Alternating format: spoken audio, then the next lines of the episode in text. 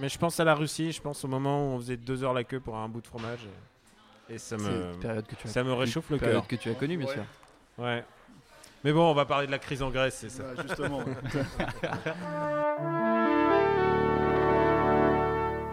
Bonjour. C'est moi Orson Welles.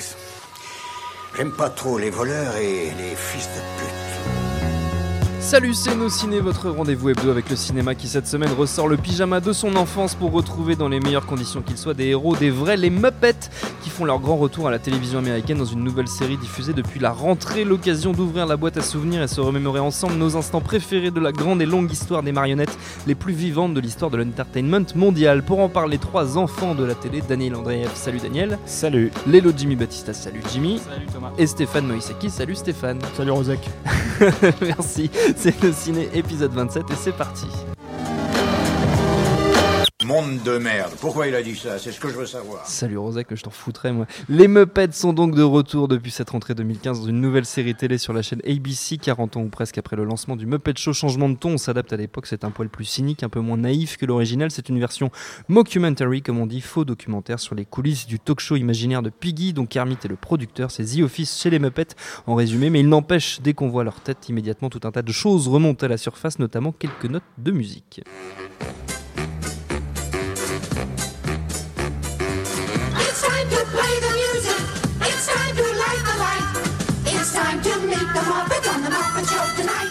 Voilà, moi j'ai 5 ans et demi à chaque fois que j'entends ça. Cette nouvelle série me pète, qu'est-ce qu'on en pense autour de la table Stéphane? Bah écoute, c'est, euh, on- moi j'en ai vu pour l'instant 4 épisodes, hein. il y en a, que ça Oui. qui a été diffusé euh, aux États-Unis. Quoi. Effectivement, comme tu dis, c'est une version modernisée, un peu plus cynique, mais c'est vraiment entre guillemets le Muppet Show, c'est-à-dire qu'il re- il essaye de récupérer plus ou moins, les, les- les- pas l'essence, mais en fait la façon dont le- les- les- la série était faite dans les années euh, 70 et 80. C'est les coulisses du Mm, Muppet Show, si ça. ce n'est qu'au lieu que ce soit euh, un- une salle de théâtre, en fait une émission euh, recréée euh, dans une salle de théâtre, c'est un talk show euh, façon, euh, façon Oprah, euh, dans lequel Miss Piggy est, la star principale, comme c'était le cas déjà dans le- les années 70. Et tu as les mêmes euh, personnages. Mmh, tu as, évidemment Kermit qui est derrière les coulisses et qui essaye de faire fonctionner tout. Tu as le band, tu as Waldorf, euh, Waldorf et Stadler qui, qui, Mmh. qui viennent faire Qui leur.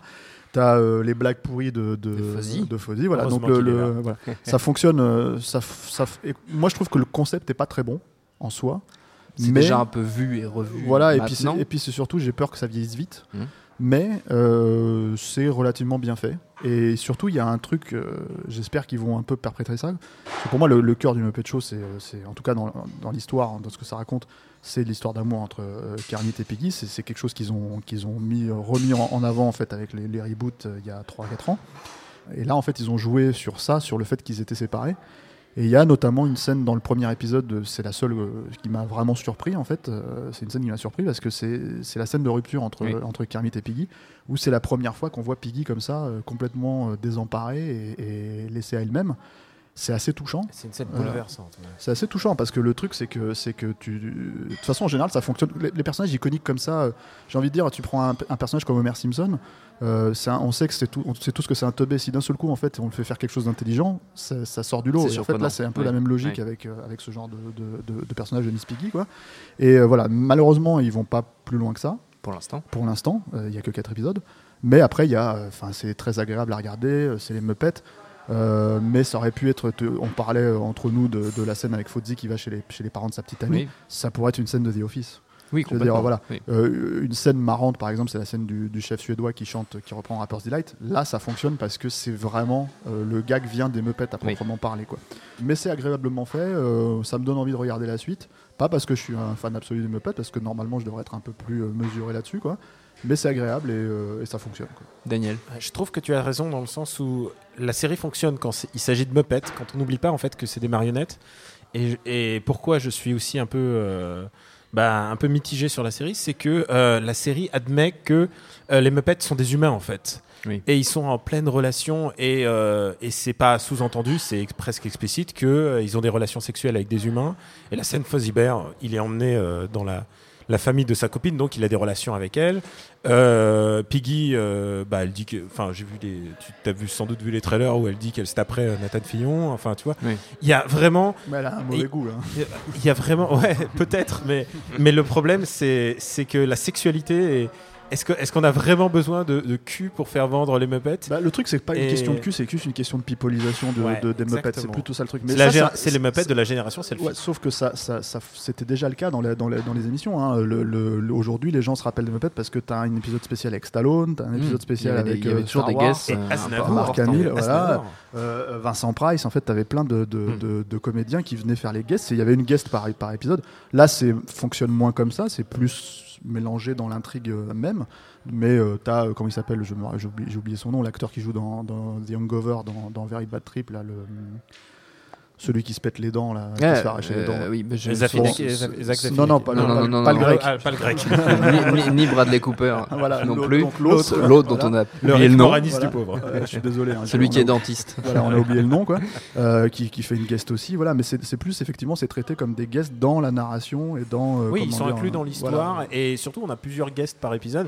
Et là, là c'est là où tu reconnais quand même la, la puissance de frappe américaine, c'est que les guests ils sont incroyables.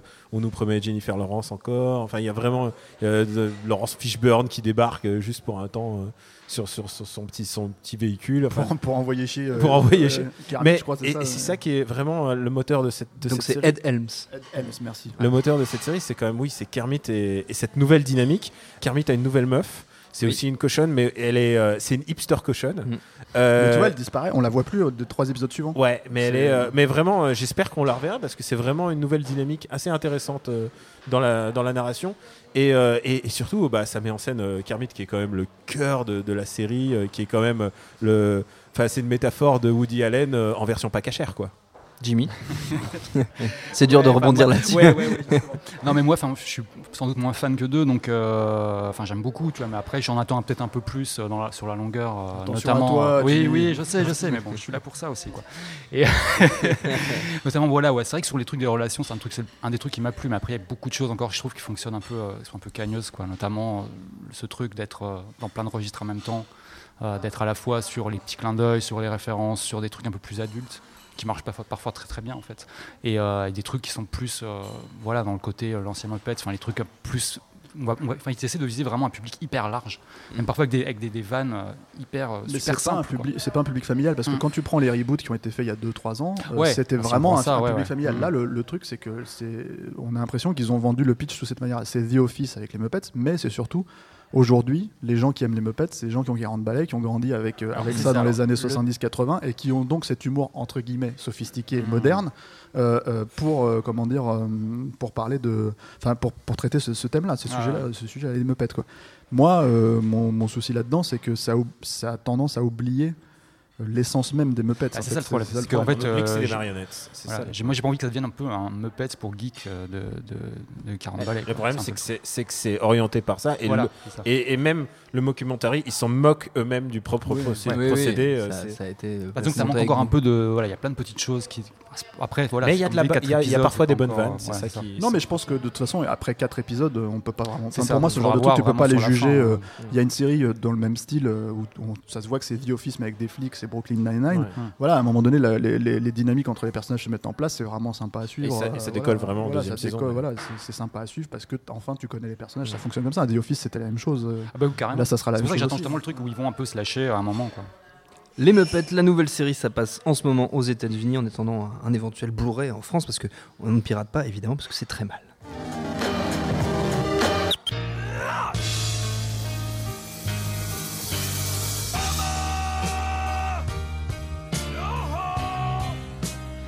Moi je peux écouter ça en boucle, ça me fait rire à chaque fois, c'est encore mieux que l'original. Étonnante longévité que celle des Muppets, imaginée dès les années 50 par le marionnettiste Jim Henson. La bande à Kermit entrera au panthéon de la télé US en 76 avec le lancement du légendaire Muppet Show, puis suivront leur petit bout de chemin avec des films plus ou moins réussis, d'autres séries, une légère retombée dans l'oubli et un retour amorcé au début des années 2010 avec deux films enchaînés et cette nouvelle série donc histoire de faire perdurer la légende et ses faits d'armes inoubliables.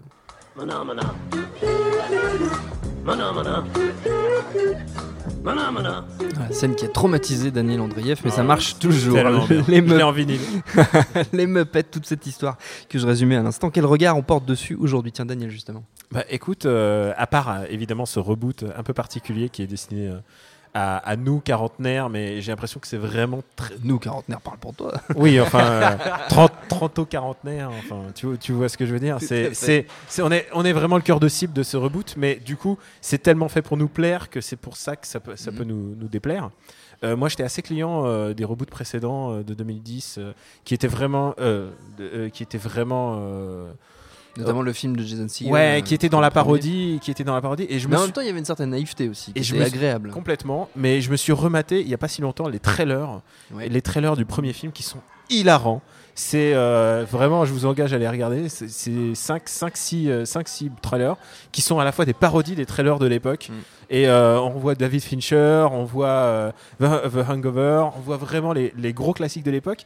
Et à tel moment, c'est devenu tellement culte qu'ils se sont fait, euh, qu'ils se sont fait une parodie de leur propre parodie. et la voix dit eh non non mais vous trouvez pas qu'on est allé trop loin à faire une parodie de notre propre parodie? Et, et- et c'est quand les Muppets sont délirants que ouais, moi je les préfère. Et ça, ça, c'était clairement dans la, dans la logique d'origine. Hein, Ouais, complètement. euh, Dans les années euh, 70, quand ils, encore une fois, quand ils invitaient Mark Hamill euh, ou, euh, ou euh, Stallone, c'était pour leur faire jouer Rocky, pour leur faire jouer euh, Luke Skywalker, euh, Vincent Price, euh, voilà. Enfin, et donc le truc, c'est que c'est qu'il y a un aspect méta en fait Mm. euh, qui était, euh, enfin, je sais pas, on appelait évidemment pas ça comme ça à l'époque, mais euh, il y a un aspect, un petit aspect méta, un petit parodique en fait, euh, satirique, qui était déjà dans dans, euh, dans euh, les émissions de Jim Henson. Il faut savoir que Jim Henson, il a il a travaillé ce personnage de, de Kermit à la base comme une extension de lui-même.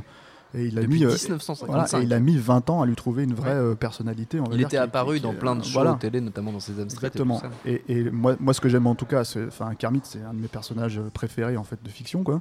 Et ce que j'aime vraiment avec ce personnage, pour moi, c'est il est du niveau de, même si je pense que les gens ont tendance à le- ne pas voir ce- ce- le, le caractère iconique à ce point-là, mais pour moi, il est du niveau de Mario ou de Mickey Mouse. hein. C'est- Mm. et je préfère Kermit dans l'absolu. à tel point que Disney l'a racheté. hein. Ouais, bien sûr, mais le Disney, en fait, c'était un deal qui, était en- euh, qui se mettait en place soi-disant au moment où, euh, comment dire, euh, où Jim Henson est mort, et c'est pour ça que son fils a, a refait le truc. Moi, pour moi, ça, a- ça a été un deal qui a un peu enterré les Muppets pendant 20 ans, euh, avec des films de, de vraiment médiocres.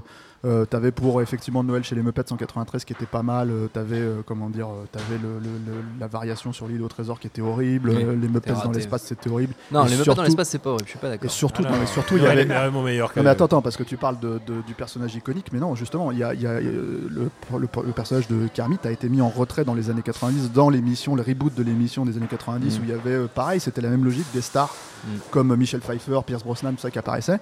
Et c'était horrible, c'était une horreur. horrible, horrible. voilà, et, et le, et le personnage principal, c'était, je ne me rappelle pas de son nom, euh, mais il était censé plus ou moins remplacer Kermit. Kermit était vraiment en retrait. Euh, il était considéré comme désuet et trop candide et trop naïf. Et ils avaient mis une espèce de, de, de- de crevette rasta euh, Ouais, avec bien. un accent. Et c'était, c'est un personnage qui a complètement disparu du bestiaire des Muppets. Mm. C'est-à-dire tous les autres personnages sont, sont, sont là. Euh, même quand tu regardes, bon là il n'est pas dans la série euh, actuelle, mais même le personnage du fan entre guillemets, celui qui était dans le reboot, ils l'ont un peu intégré dans le dans le dans la suite dans Muppets Most Wanted. Euh, On l'aperçoit dans la, dans la série. euh, on l'aperçoit, Bah, j'avais- ouais, j'avais tour pas, de j'avais table pas fait attention début, quoi. ouais. Mais le truc c'est que c'est cool. que voilà, le- la, la crevette Rasta, putain, c'est C'est c'est fini. oublié sous le tapis, c'est une horreur. Et le truc c'est que C'est leur Jar Jar. mais c'est ouais, et puis c'est- mais c'est normal parce qu'en fait c'est- c'était une négation totale de ce que de ce que est censé être les Muppets en fait. C'est c'est euh, c'est euh, c'est ah il est démodé donc euh, Kermit est démodé. C'est ne pas avoir conscience. C'est comme si on te disait Mario est démodé, on va foutre je sais pas moi tu vois n'importe quoi à la place pour pour pour pour justifier les un nouveau Mario quoi. Ah Là, c'est horrible euh, époque. Voilà, c'est et le et le souci, c'est qu'ils ont mis des années à remonter, et je pense qu'ils sont remontés grâce justement aux fans. Oui. C'est-à-dire, euh, c'est un peu la Jason Segel à la base, c'est un fan. ouais. C'est lui qui a fait revenir ça. Et puis il y a Nicolas Stoller aussi qui a participé à Voilà, tout à fait. Non, mais c'est le- leur film, et, euh, et c'est en re- reconnectant avec cette candeur, parce que c'est ça, le, le- le truc du personnage de Kermit, c'est faut pas oublier, c'est moi le pour moi la scène qui représente Kermit, c'est la scène euh, d'ouverture du premier film en fait de Muppet Movie où il est en train de jouer euh, sa chanson euh, euh, dans les marécages. Euh, je, je- évidemment, j'oublie le nom de la chanson. C'est euh, C'est sur les, sur les, les arcs-en-ciel. voilà. euh, euh, Why there so many songs about rainbows? Voilà, je- Ah. j'oublie le titre de la chanson. C'est aussi horrible. Je, je- voilà. avec la Je musique. perds mes mots, c'est parce que c'est l'émotion, tu vois. C'est Kermit. Si tu me mettais cette musique-là, je me mettrais à pleurer. Mais, euh, Vite, mais, Jules, la musique mais le truc, c'est que voilà, c'est c'est- c'est, euh, c'est ce qui est censé représenter Kermit. Et en même temps, c'est- cette, cette espèce de candeur, cette naïveté, cette croyance en fait en ce qu'il fait, Mm. en son art. Euh, et c'est là où il est le plus pur en fait dans ce, dans ce moment-là. Parce que quand tu le vois dans le show télé, quand tu le vois, euh, quand tu le vois dans, dans les films où il, est, où il, est- où il doit euh, gérer euh, Miss Piggy, le- l'ego absolu de Miss Piggy, quand il doit gérer les merdes absolues que, que- et tout ça pour l'amour de l'art, quoi. Ça, c'est Jim Henson. Mm. C'est la, la représentation, c'est la galère, les galères des Oui. années de galère qu'il a eu, c'est tout ça, etc., etc. Et euh, du coup, euh, pour moi, en plus, c'est, on touche à l'art de, de- de la, de la marionnette, quoi, où c'est un art très- extrêmement précis, Mm. Extrêmement complexe, dans lequel il a apporté énormément de choses, euh, euh, Jim Henson. euh, qu'il- moi, à mon sens, il l'a popularisé, on va dire, aux yeux des, des- des enfants. Bon, évidemment, on, on va pas refaire l'histoire de Métaguignol et tout ça donc, quand on- de très très loin, tu vois. Mais le, ce que je veux dire, c'est qu'en l'apportant à la télé, c'était vraiment devenu Mm. quelque chose d'assez d'assez fort, quoi. Et euh, Jusqu'à t'attailler. Ouais, Jusqu'à ta taille. et, euh, et, euh, et là, c'est ventrilo- ventriloque, c'est pas la même chose. C'est tu vrai, vois, c'est un voilà. peu différent. Et, et le truc, c'est que c'est ça, le- les Muppets, c'est l'amour de l'art forain, Mm. l'amour de, de- voilà.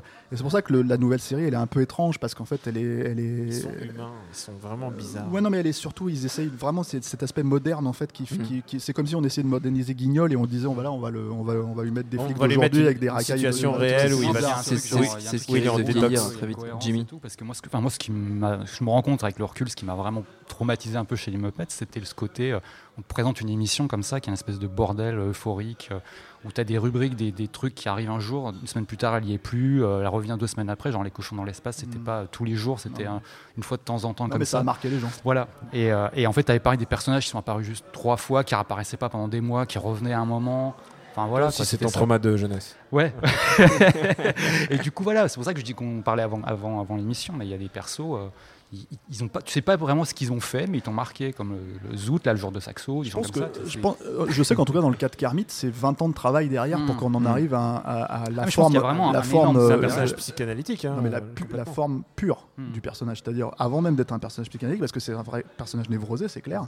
Euh, c'est euh, euh, la candeur, la représentation de la candeur, de la bonté, de la gentillesse, jusqu'à ce qu'on le confronte à la Mm. société dans laquelle il est censé se, se, se, se mouler. Et en fait, il n'y arrive pas et il part en, il part en cacahuète. Et effectivement, Et il là, est complètement 2015, névrosé. il- T'as t'as ce, t'as ce, ces passages célèbres où il est vraiment. euh, T'as l'impression qu'il est cocaïné. Quoi, Et il là, part en 2000- cacahuète, 2015, il plaque sa meuf. Voilà. Voilà, et en 2015, il plaque sa meuf. Mais bon, ça, c'est. je- Moi, je pense que cette série, elle, elle, elle va pas rester forcément. Elle est sympa à regarder, mais elle va pas forcément rester disais, comme hein, quelque je pense chose que- de. euh, Ouais, Quand tu vas les revoir d'ici 2-3 ans, ça va être chaud. Ça risque d'être d'être un peu compliqué. Les Muppets, les films, les séries, ça se trouve certains plus facilement que d'autres en DVD et même en Blu-ray et même en VOD parfois. Allez, pour finir, c'est la tradition dans nos ciné, les recommandations de nos chroniqueurs de petites minutes chacun pour convaincre qu'on va rester dans le thème euh, des Muppets. Jimmy, pour commencer. Euh, bah, moi, je vais rester dans les trucs euh, traumatisants. Allez, les expériences Oui, un traumatiques un truc qui m'avait vraiment, vraiment, enfin, qui m'avait vraiment fait rire quand j'étais gosse. C'était un truc de Shields et Yarnell. C'était un couple de Los Angeles euh, qui était un peu mime. euh, qui faisait- Enfin, ils faisaient un truc qui s'appelait le petit déjeuner des robots en fait. C'était des robots et ils prenaient leur petit déj, ils s'en foutaient partout et à la fin le truc est complètement pété. Enfin, tout est cassé parce que le truc, ça part un peu en cacahuète quoi.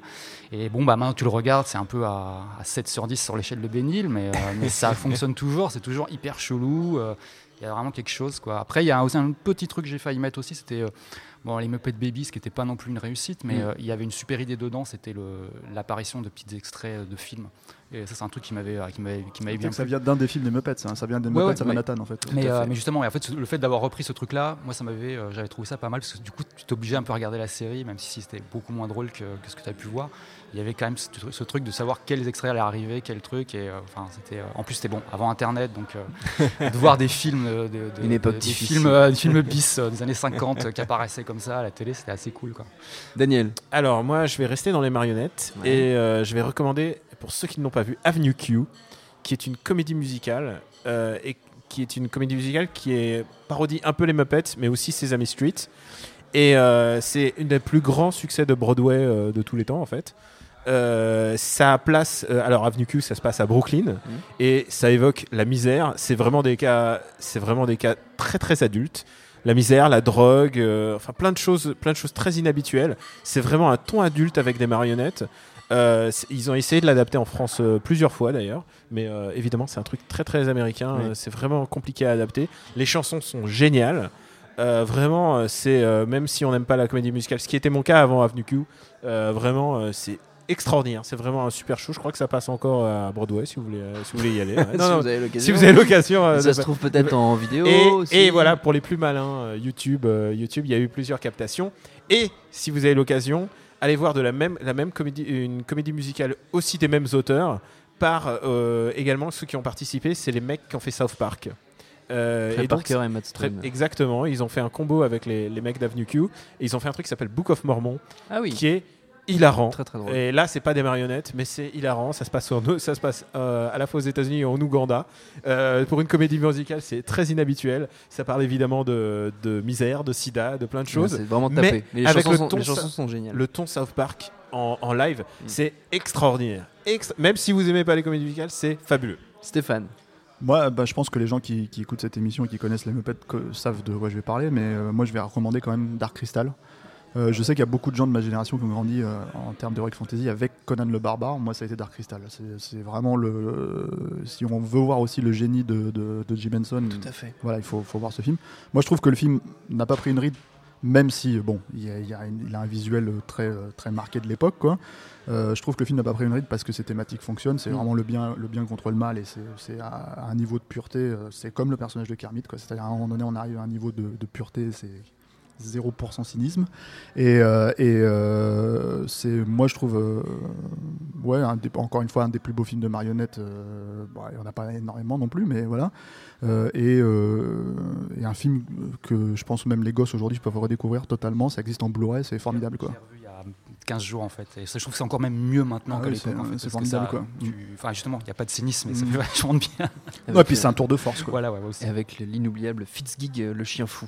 Merci à tous les trois, notre temps est écoulé. Merci à Jules, à la technique, et autant qu'au public pour l'accueil. Prochain au ciné, dans une semaine, on parlera de James Bond et précisément de Spectre, les nouvelles aventures au cinéma de l'in- l'inusable 007. Calme-toi, Daniel, s'il te plaît. D'ici là, vous nous retrouvez un peu partout sur le net, SoundCloud, iTunes, Deezer, YouTube, Facebook, Twitter et nosciné.com. On s'appelle Nos Ciné à chaque fois. N'hésitez pas à réécouter nos précédentes émissions sur The Walk, sur Seul sur Mars, sur Crimson Peak, sur Sicario, sur The Visit, sur NWA et sur Mad Max. Il y a plein, plein de trucs sur Mad Max, vous verrez. En attendant, on vous dit à la semaine prochaine.